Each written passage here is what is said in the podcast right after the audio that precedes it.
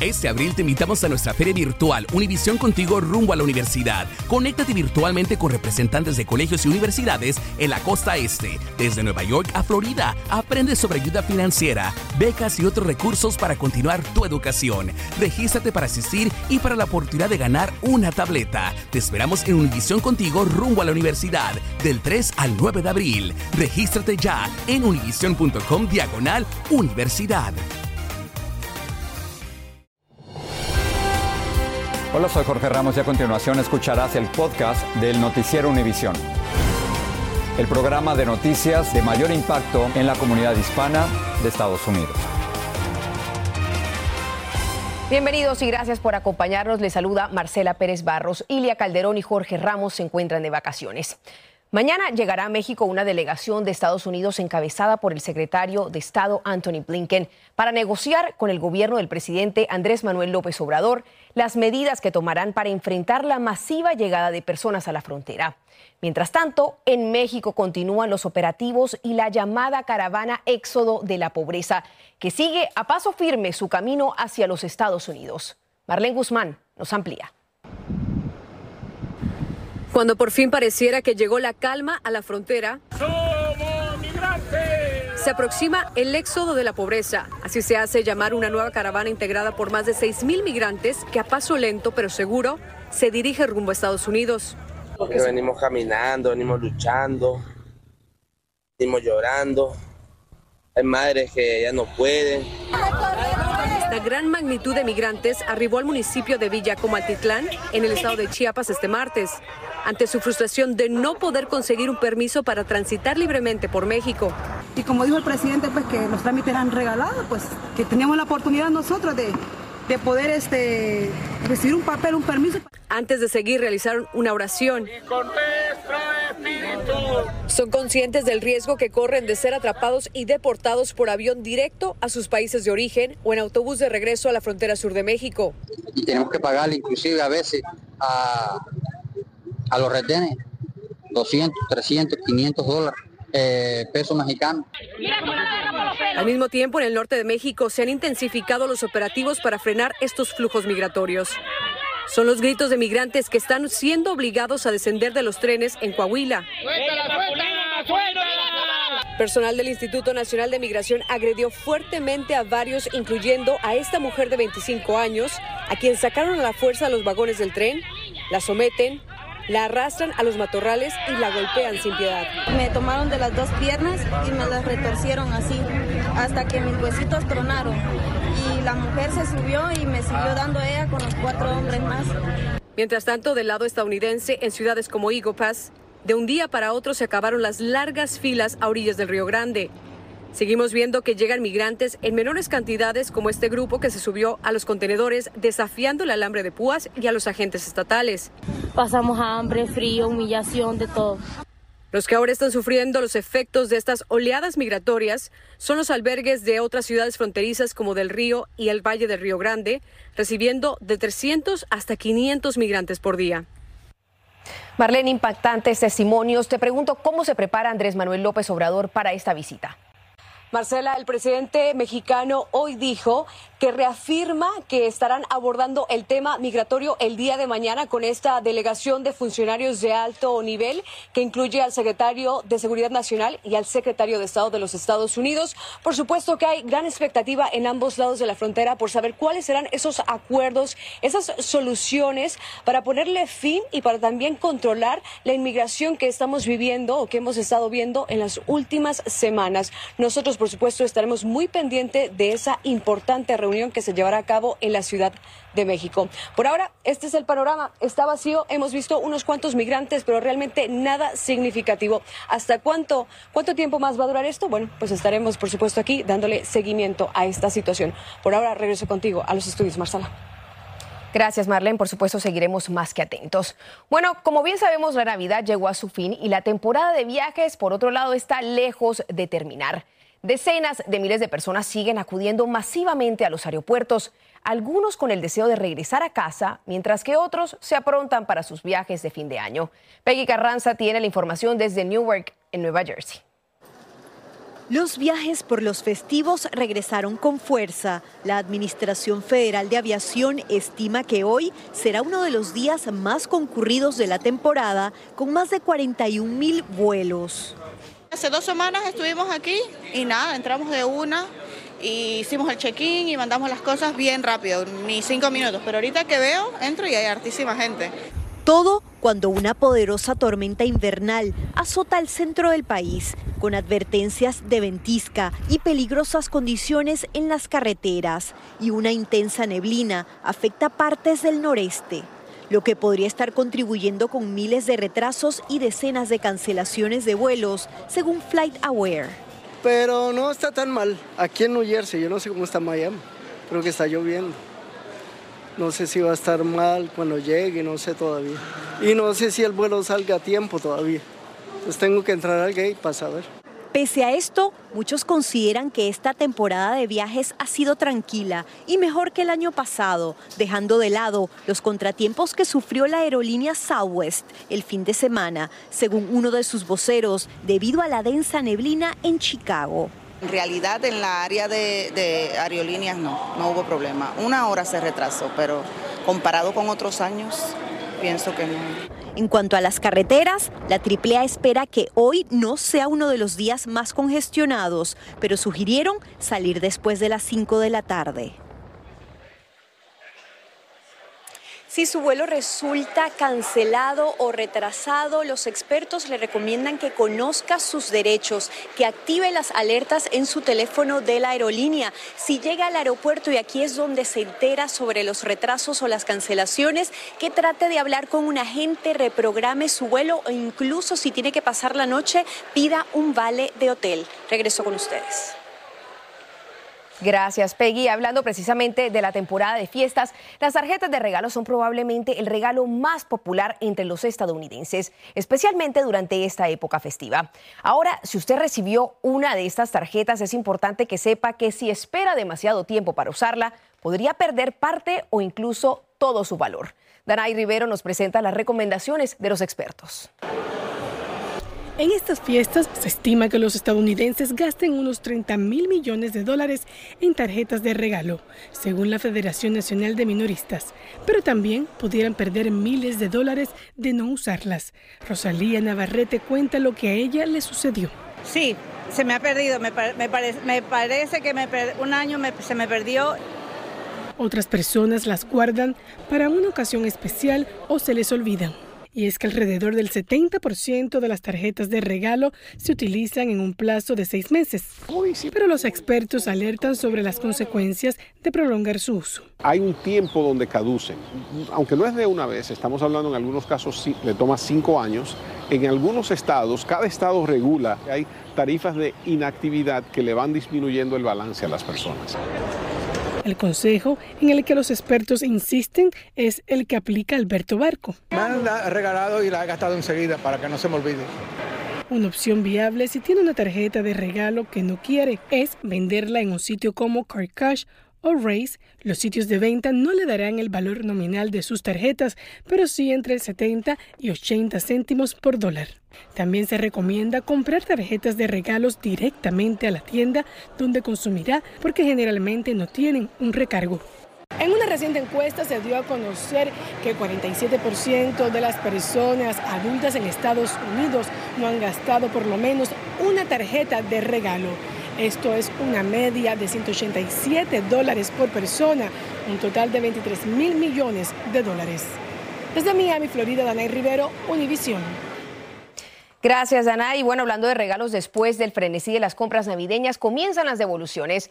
Según la Federación Nacional de Minoristas, a partir de hoy se devolverán más de 173 mil millones de dólares en regalos.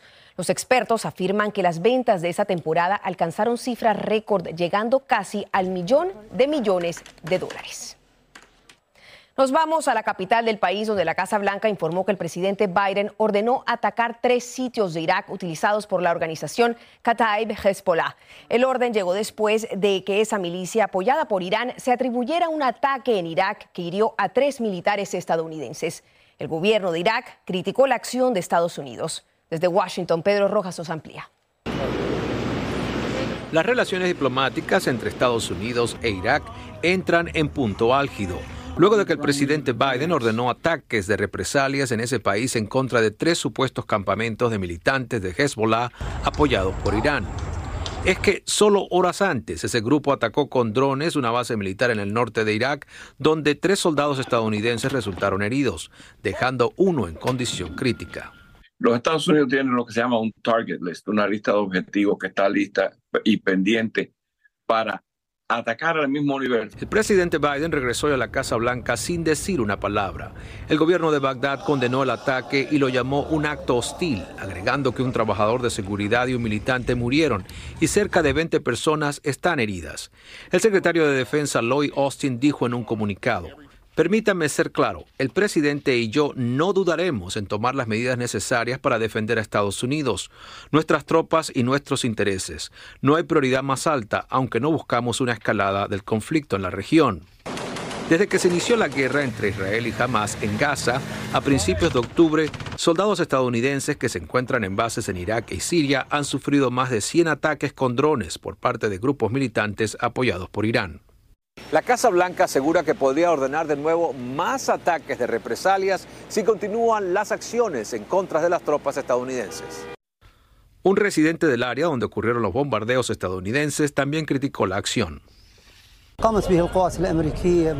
Lo que las fuerzas estadounidenses hicieron ayer y están haciendo estos días es una nueva violación a la soberanía del Estado iraquí por atacar a grupos que trabajan bajo el mando del comandante en jefe de las Fuerzas Armadas. Además, se une al negro historial criminal de Estados Unidos, expresó. El recién formado gobierno de Irak recurrió a la colaboración de militantes apoyados por Irán con el objetivo de unificar esa nación que tiene serias diferencias entre etnias musulmanas. En Washington, Pedro Rojas, Univisión. Este abril te invitamos a nuestra feria virtual Univisión Contigo rumbo a la universidad. Conéctate virtualmente con representantes de colegios y universidades en la costa este, desde Nueva York a Florida. Aprende sobre ayuda financiera, becas y otros recursos para continuar tu educación. Regístrate para asistir y para la oportunidad de ganar una tableta. Te esperamos en Univisión Contigo rumbo a la universidad del 3 al 9 de abril. Regístrate ya en univision.com diagonal universidad.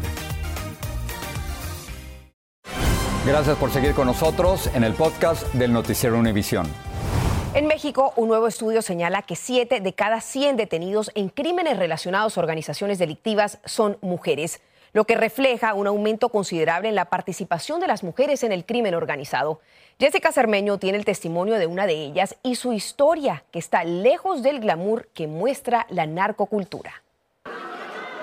En México, cada vez más mujeres participan en el crimen organizado, con su crueldad y sus riesgos.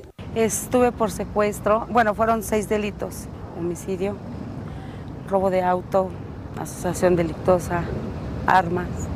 Esta mexicana vive en San Luis Potosí y trabajó cuatro años para los Zetas, el sanguinario grupo fundado por exmilitares que hace una década llenó de muerte y dolor el noreste del país. Ellos le decían la China y un juez la condenó a 49 años de prisión. Pero una apelación le permitió salir de la cárcel tras tres años de encierro, porque solo hubo pruebas de su participación en un robo. Yo tengo tres hijos y este, yo económicamente estaba muy mal. Y este, me invitaron a trabajar ahí porque me dijeron que se ganaba muy bien. Por eso ellas colaboran con sicarios en la venta y transporte de drogas, secuestros, extorsiones, desapariciones y hasta en asesinatos. Y en estados como San Luis Potosí, el 80% de las reclusas están relacionadas con ellos. Es a través del amor romántico, del enamoramiento, que estos hombres que están involucrados en organizaciones criminales enganchan a las mujeres o ellas mismas los buscan por ser para ellas un referente de ideal. Según un estudio del Centro Internacional de Crisis, hoy entre el 5 y el 8% del personal activo en las organizaciones criminales son mujeres y la mayoría de ellas trabajan subordinadas a los hombres.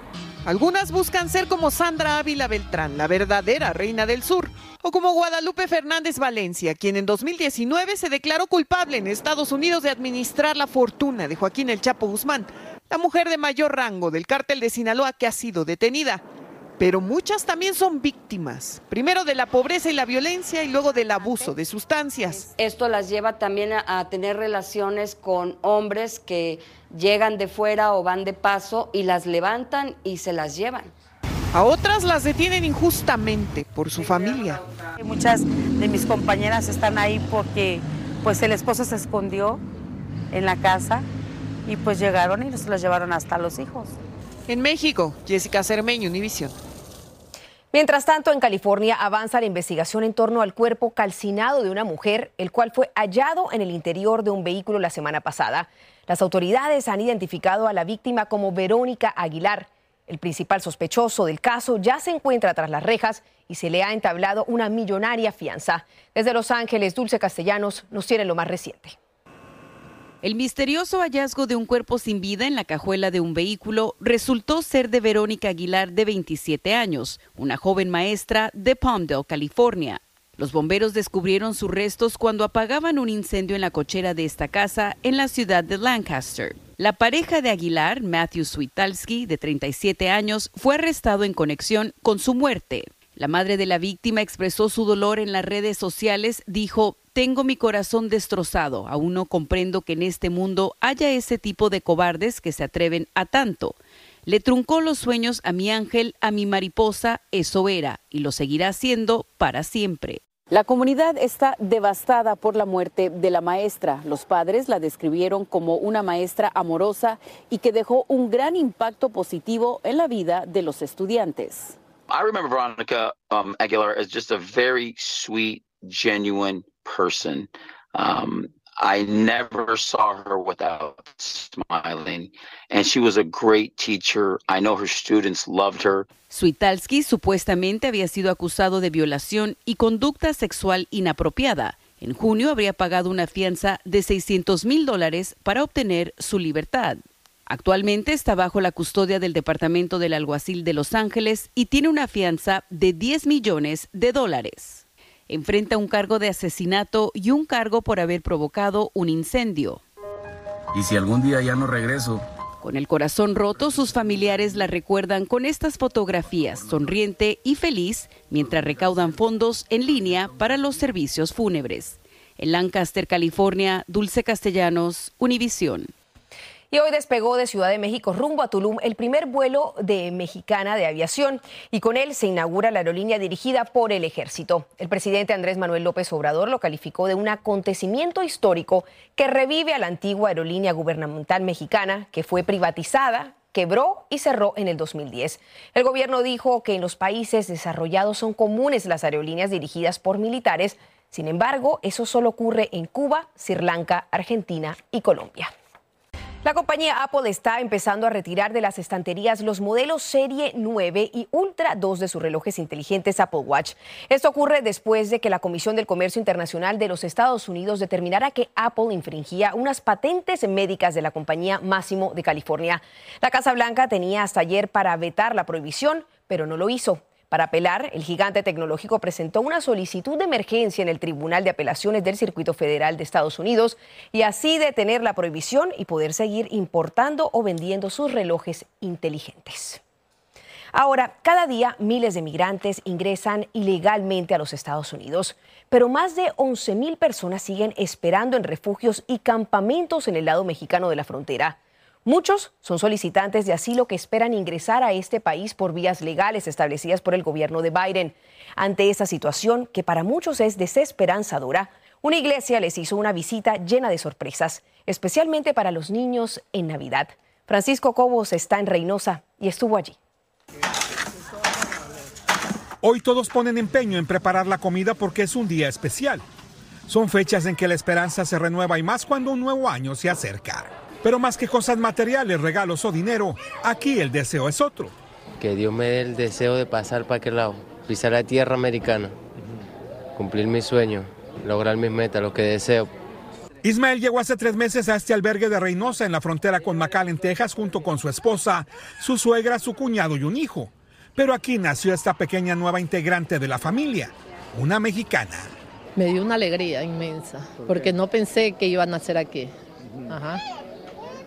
Estamos contentos toda la familia. Aquí han encontrado un techo y comida caliente todos los días. Han convivido estas fiestas unidos. Pero la familia, dicen, no estará completa hasta llegar a Florida como lo han planeado desde que salieron de Ecuador huyendo de la violencia. llegar eh, a los Estados Unidos a estar con toda mi familia junta. Claro, está mi hermana, mis sobrinos, con toda la familia. Diferentes iglesias y organizaciones han traído comida, dulces y juguetes para llevar un momento de alegría en estos tiempos de sufrimiento lejos de casa. Pero quienes parecen ajenos son estos niños que juegan en el patio, aunque solo en apariencia, porque también tienen sus emotivos deseos. Ir a ver a mi papá. ¿Ah, sí? ¿Por qué? Porque llevan como tres o cuatro años que, que se fue para los Estados Unidos.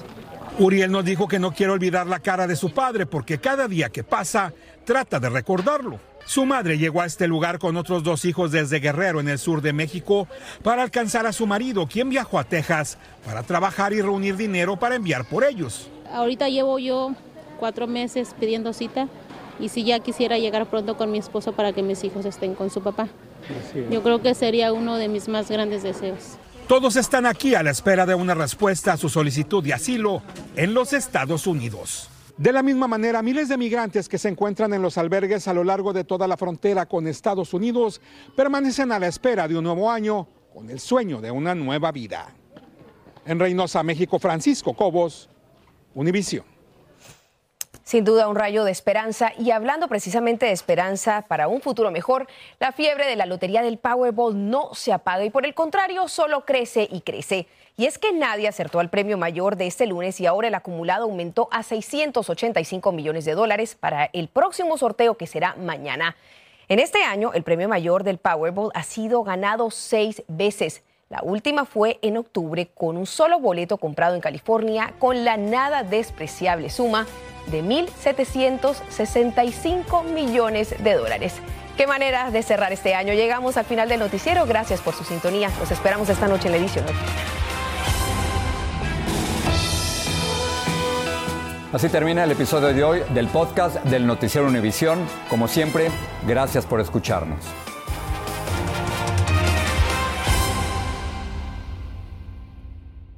Este abril te invitamos a nuestra feria virtual Univisión Contigo rumbo a la universidad. Conéctate virtualmente con representantes de colegios y universidades en la costa este, desde Nueva York a Florida. Aprende sobre ayuda financiera, becas y otros recursos para continuar tu educación. Regístrate para asistir y para la oportunidad de ganar una tableta. Te esperamos en Univisión Contigo rumbo a la universidad del 3 al 9 de abril. Regístrate ya en univision.com diagonal universidad.